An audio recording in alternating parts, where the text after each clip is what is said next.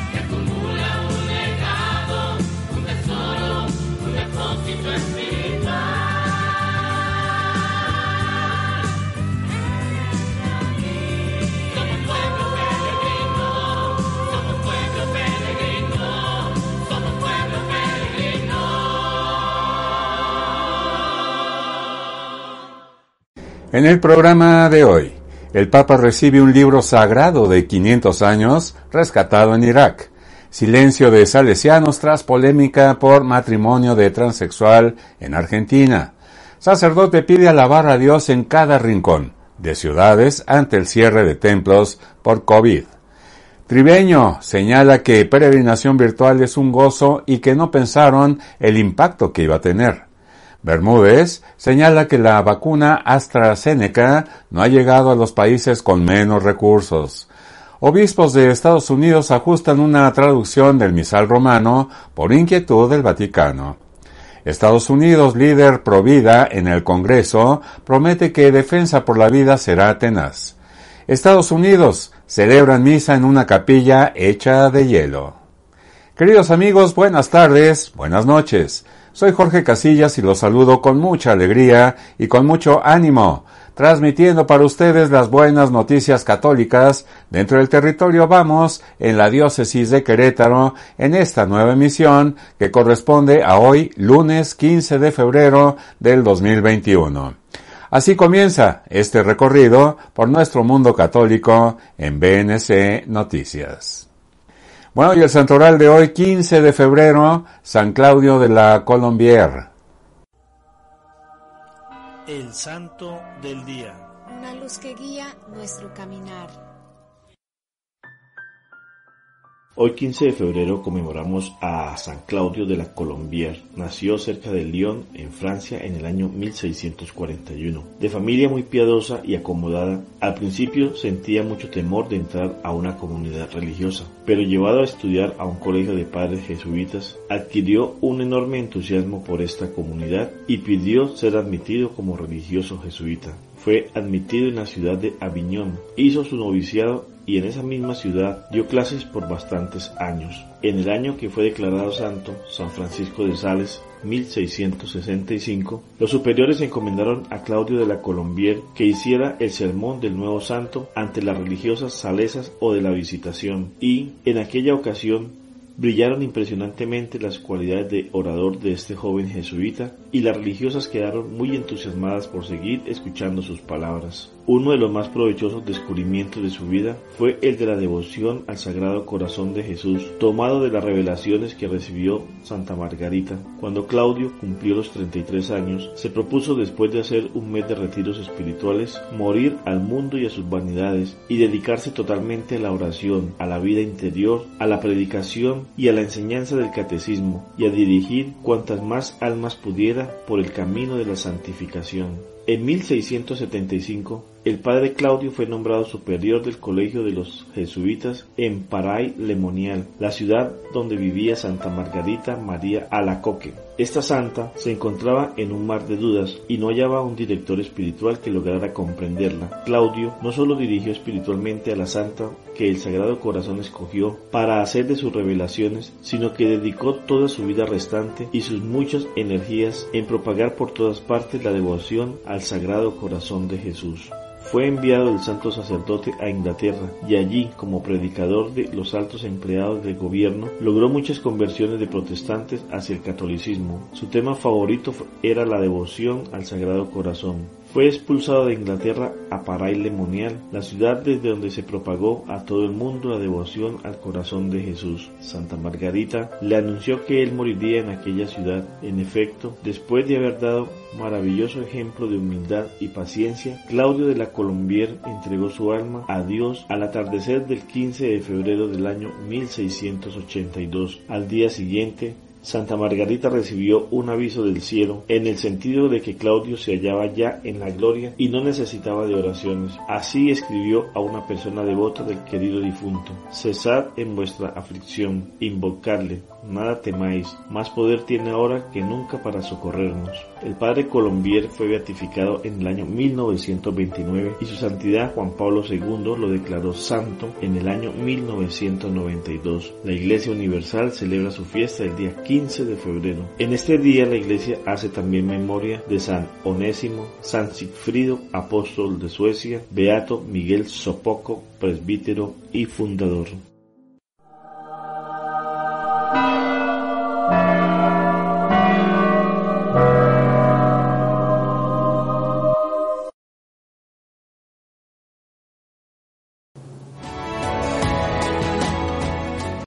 El Papa recibe un libro sagrado de 500 años rescatado en Irak.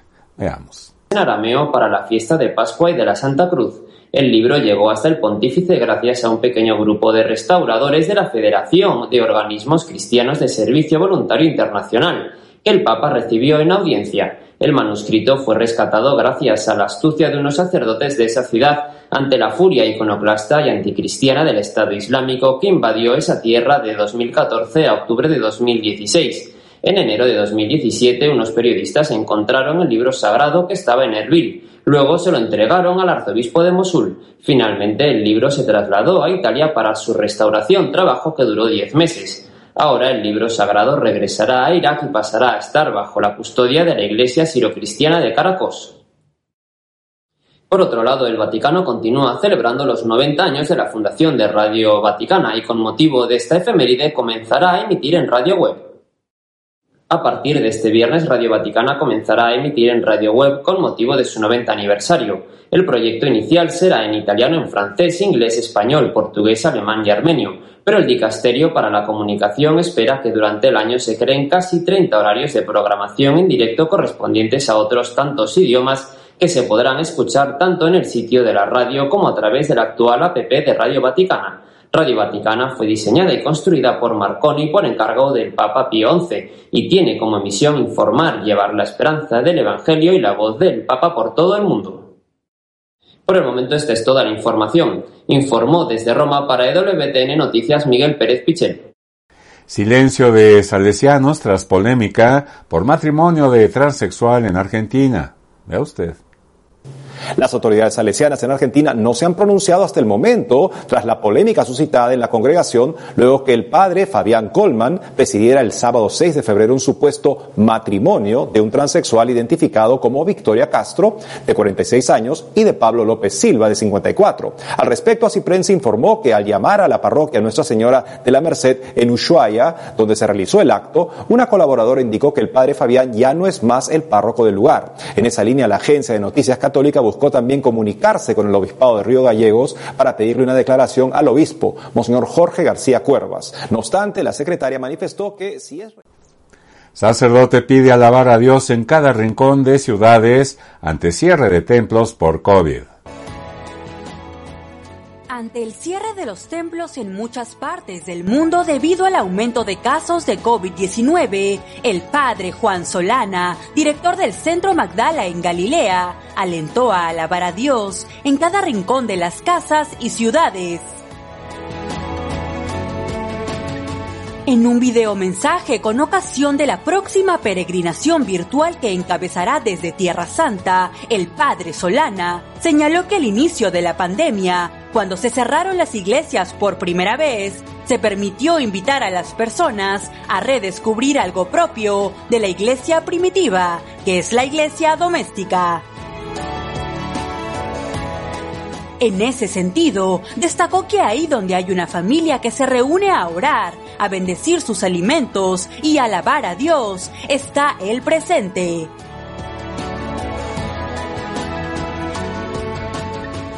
Al respecto, el presbítero lamentó que hasta ahora continúen los confinamientos y las reglas de prevención restrictivas, una situación que no se sabe cuánto tiempo más se extenderá. Sin embargo, frente a esto aseguró que si no podemos ir a recibir a Cristo, Él viene a nuestro corazón, y si no podemos alabarlo en los templos, tenemos que hacerlo en cada rincón de nuestros hogares.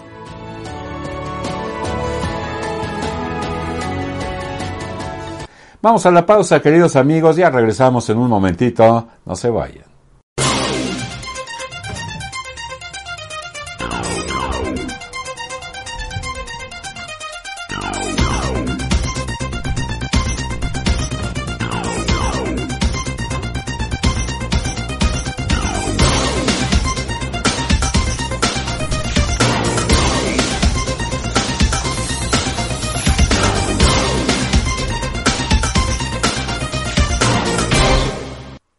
Cambio llega de golpe, en Vamos, Radio y Televisión Católica, le damos la bienvenida.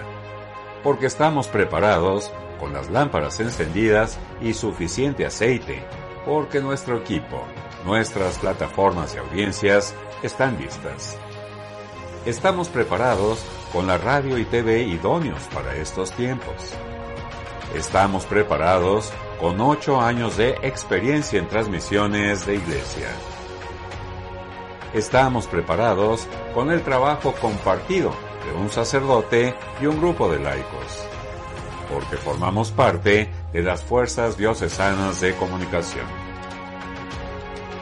Estamos preparados con 2.500.000 personas enlazadas cada mes.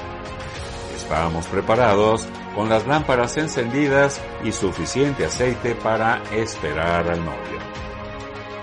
Estamos preparados con un millón de interacciones en nuestras publicaciones. Estamos preparados con la infraestructura necesaria para transmitir video y audio de calidad. Estamos preparados con medio millón de reproducciones de video. Estamos preparados porque pasamos de ser un medio local a un medio global. Estamos preparados con nuestras alianzas estratégicas con personas de iglesia en el mundo como el padre Martín Ábalos de El Salvador, Rebeca Barba con Teología del Cuerpo, con el padre Juan María Gallardo y Teología para Todos, con instituciones como El Observador de Actualidad, Periodismo Católico, Así Prensa, EWTV. Estamos preparados con un centro de espiritualidad en proceso Vamos, Radio y Televisión Católica, preparado para preparar.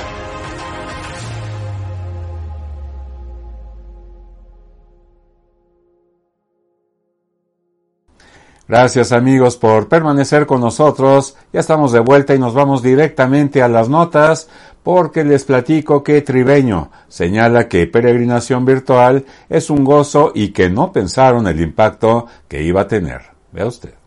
Noticias del Centro Magdala, les contamos que está a pocos días de realizar una peregrinación y retiro virtual gratuito desde Tierra Santa. Para contarnos los detalles de la preparación para esta actividad está conectada con nosotros Paola Tribeño, consagrada del Reino Christi y coordinadora de la peregrinación. Paola, bienvenida a EWTN Noticias. Muchas gracias por la invitación. Saludos desde Tierra Santa a todos los que nos están viendo. Muchas gracias por la invitación. Paula, cuéntanos por favor, ¿qué significa para ustedes esta segunda peregrinación virtual en esta ocasión con motivo de la cuaresma?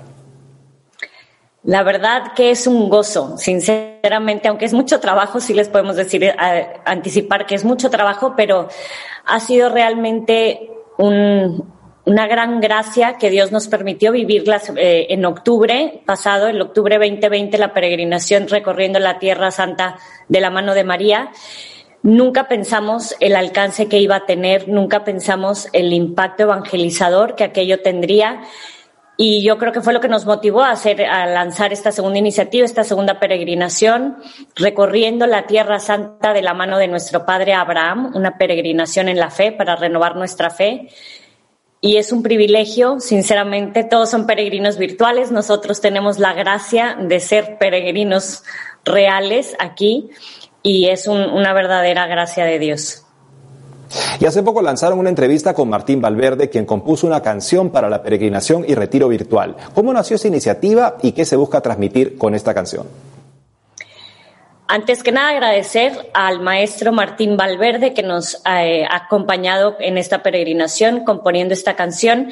Hace un par de años Martín estuvo aquí en Tierra Santa, eh, lo conocimos y el padre Juan especialmente, y al lanzar esta nueva peregrinación sabíamos que necesitábamos un tema y por más que buscábamos no encontramos, entonces el padre en algún momento decidió llamarle a Martín, gracias a Dios contestó a la primera y no solo contestó a la primera, sino se apuntó a ser no solo peregrino virtual, sino peregrino como nosotros, eh, a escribir la canción, a componerla y lo que se busca con esta canción, que es Credo Peregrino, hace un recorrido de la historia de nuestra fe, de, Abraham, y es una invitación a salir de casa y a renovar nuestra fe, tomado siempre de la mano de, Dios y obviamente también de María. ¿Y podrías comentarnos algunos de los temas que se abordarán durante este retiro y peregrinación virtual?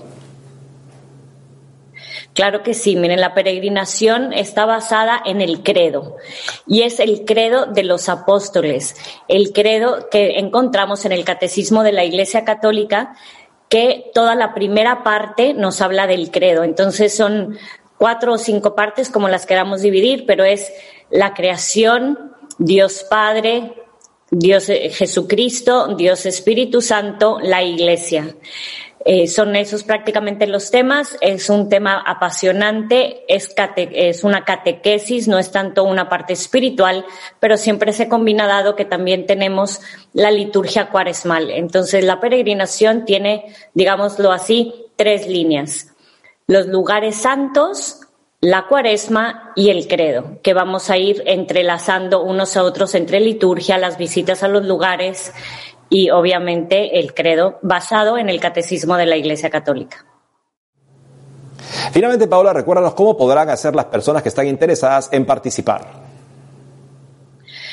Todos están invitados y algo muy importante recordar es que la peregrinación es 100% gratuita y hay que registrarse en magdala.org, www.magdala.org para registrarse a la peregrinación. ¿Por qué hay que registrarse? Porque al final de la peregrinación hay una rifa, primero, donde pueden ganar muchos premios y segundo, se les da un certificado de su peregrinación. El registro, vuelvo a repetir, es 100% gratuito, es simplemente para que ustedes puedan recibir todos los días el link para conectarse a la peregrinación y también recibir los materiales suplementarios que vamos a ir mandando. Paula Tribeño, gracias por habernos acompañado hoy en el programa. Gracias a ustedes, IWTN, y muchas gracias por la invitación. Gracias nuevamente, Paola. Bermúdez señala que la vacuna AstraZeneca no ha llegado a los países con menos recursos. Vea usted. Amigos de EWTN Noticias, es un gusto estar nuevamente con ustedes. Soy Alejandro Bermúdez desde nuestros estudios en Denver, Colorado, en los Estados Unidos. Esta semana el Papa ha reiterado, el Papa Francisco, la necesidad de que las vacunas de COVID lleguen a todo el mundo y que no exista un nacionalismo en la distribución de las vacunas. hay algunos signos de este nacionalismo en la manera como están siendo distribuidas las vacunas. Recientemente sabemos que la vacuna AstraZeneca, que es la que se produce en Inglaterra, no ha llegado a los países con menos recursos en Europa, como Portugal o Grecia, por ejemplo, y la razón es que ha sido retenida por los países más ricos. Cuando nosotros pensamos con la lógica de las autoridades políticas de un país, es verdad que a una autoridad política le corresponde pensar primeramente en el pueblo que lo ha elegido y que está bajo directa responsabilidad, no solo desde el punto de vista político, sino también ante Dios. Ese es un político debería tener en cuenta eso, que es responsable ante Dios por el, el papel que cumple y que le ha sido confiado. Esta es una verdad que encontramos en el Nuevo Testamento. El tema, sin embargo, es, por otro lado, el de las incompetencias de muchos de nuestros países.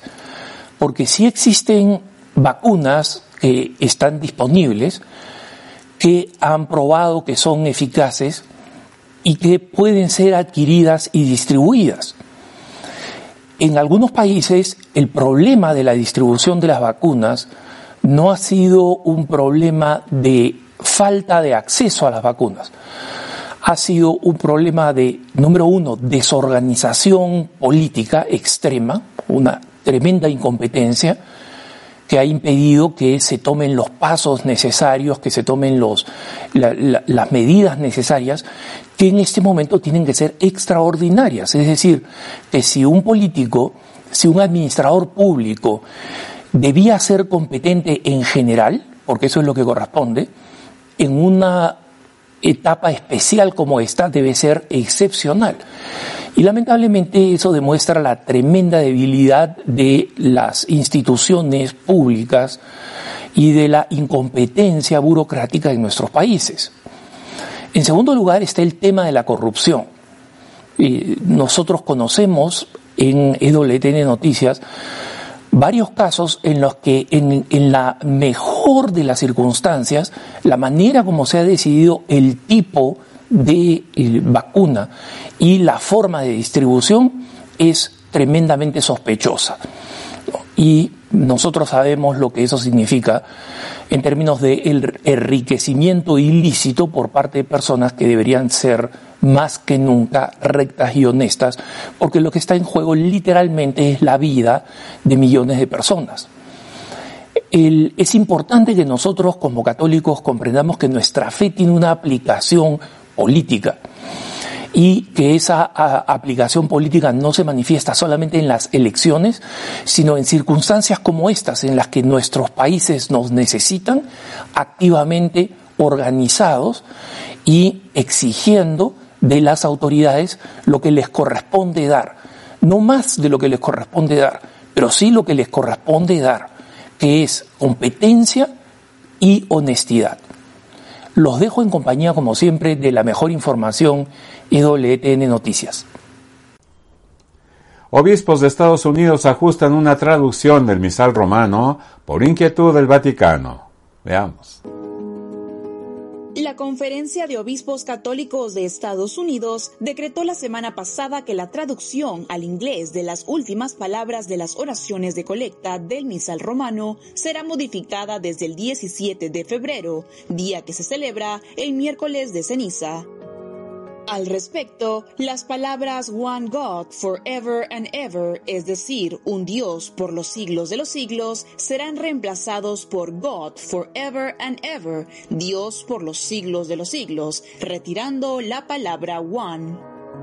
Esta decisión sigue a una carta enviada en mayo de 2020 a las conferencias episcopales anglófonas por el cardenal Robert Sará, prefecto de la Congregación para el Culto Divino y la Disciplina de los Sacramentos, quien abordó su inquietud sobre dicha traducción al inglés.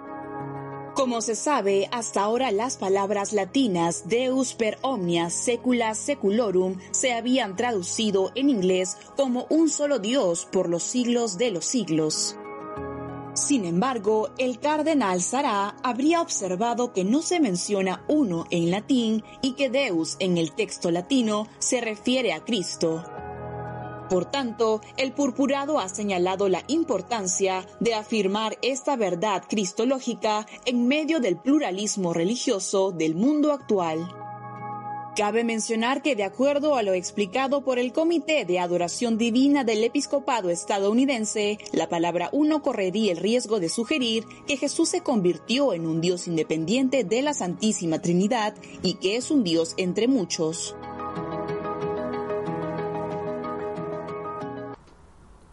Estados Unidos, líder pro vida en el Congreso, promete que defensa por la vida será tenaz. Recientemente, un líder pro vida y miembro del Congreso de los Estados Unidos aseguró que con una administración y mayoría pro aborto en la Cámara de Representantes, la lucha por el no nacido será tenaz. En una entrevista con EWTN Pro-Life Weekly, el congresista Chris Smith, quien ha sido copresidente de la Cámara Pro-Life Caucus durante décadas, expresó que serán firmes en el movimiento por la vida, pero que respetarán incluso a aquellos con quienes se tiene profundos desacuerdos. Además, agregó que lo que buscarán también será el poder cambiar corazones y mentes.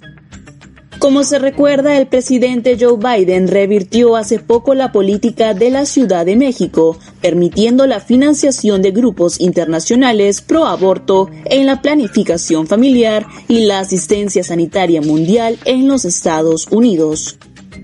Sin embargo, según explicó Smith, dicha disposición es necesaria para garantizar que la nación no sea cómplice de abortos internacionales.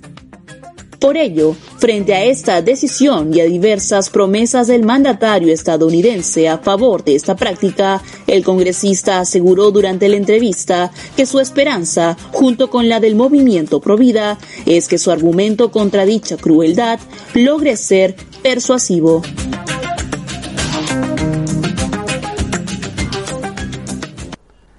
Estados Unidos celebran misa en una capilla hecha de hielo. Vea usted. La parroquia St. Albert Gray de la Universidad Michigan Tech en Houghton, Estados Unidos, celebró hace poco su tradicional misa anual en una capilla hecha de hielo como parte de sus actividades por el carnaval de invierno.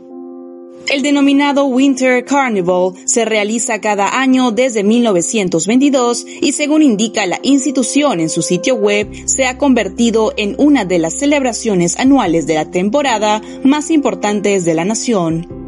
En esta línea, la parroquia agradeció en sus redes sociales la gran acogida que ha tenido este año la misa en la capilla de Our Lady of the Snows, nombre con la que se ha bautizado esta construcción de hielo, y resaltó que los estudiantes lograron una proeza al agregar este año un púlpito elevado. Además, agregó que en esta oportunidad los alumnos también construyeron bancos de hielo para que las personas puedan vivir la Sagrada Eucaristía y detalló que el altar se logró realizar con un pedazo de hielo del lago superior.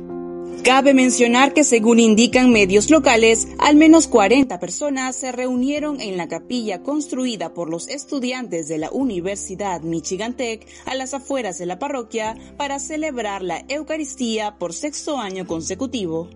Además, en el contexto de la pandemia por el COVID-19, los asistentes respetaron todos los protocolos de bioseguridad para evitar contagios.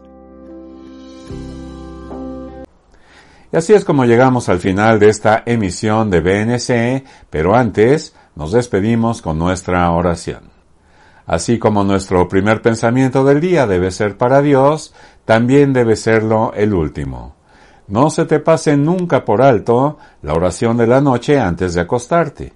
Padre mío, ahora que las voces se silenciaron y los clamores se apagaron, aquí, al pie de la cama, mi alma se eleva hacia ti, para decirte, creo en ti, espero en ti, te amo con todas mis fuerzas, gloria a ti, Señor. Deposito en tus manos la fatiga y la lucha, las alegrías y desencantos de este día que quedó atrás. Si los nervios me traicionaron, si los impulsos egoístas me dominaron, si di entrada al rencor o a la tristeza, perdón Señor, ten piedad de mí. Si he sido infiel, si pronuncié palabras vanas, si me dejé llevar por la impaciencia, si fui espina para alguien, perdón Señor. No quiero esta noche entregarme al sueño sin sentir sobre mi alma la seguridad de tu misericordia, tu dulce misericordia enteramente gratuita, Señor. Te doy gracias, Padre mío, porque has sido la sombra fresca que me ha cobijado durante todo este día.